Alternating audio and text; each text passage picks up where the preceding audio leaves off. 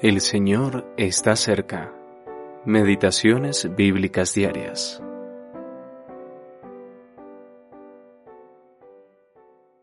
Mardoqueo había criado a Adasa, es decir, Esther, hija de su tío. La joven era de hermosa figura. Mardoqueo la adoptó como hija suya. Esther también fue llevada a la casa del rey Esther no declaró cuál era su pueblo ni su parentela, porque Mardoqueo le había mandado que no lo declarase, y cada día Mardoqueo se paseaba delante del patio de la casa de las mujeres para saber cómo le iba Esther. Esther capítulo 2 versículos 7 al 11. Después de la cautividad en Babilonia, decimosegunda parte. Concurso de belleza. Aquí se nos presenta los dos personajes principales del libro de Esther.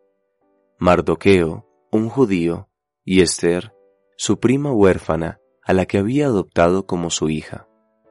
A lo largo del libro, vemos la estrecha y amorosa relación entre este hombre, empleado de la administración pública del imperio, se sentaba a la puerta del rey, Esther capítulo 2 versículo 19, y su amorosa hija adoptiva.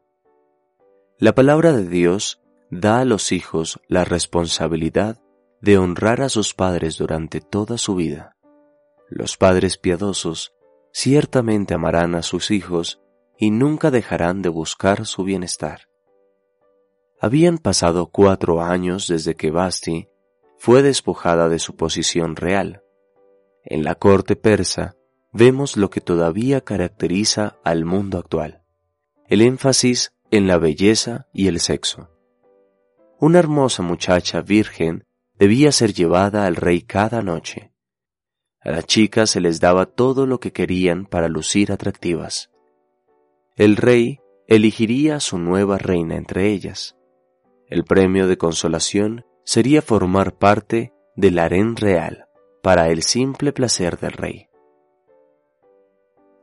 Qué triste y qué contrario a los pensamientos divinos con respecto al matrimonio.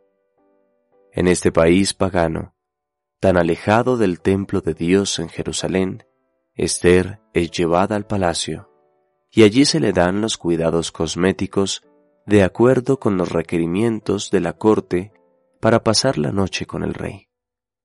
El comportamiento modesto y tranquilo de Esther la hizo ganarse el favor del funcionario a cargo y de todos los que la vieron.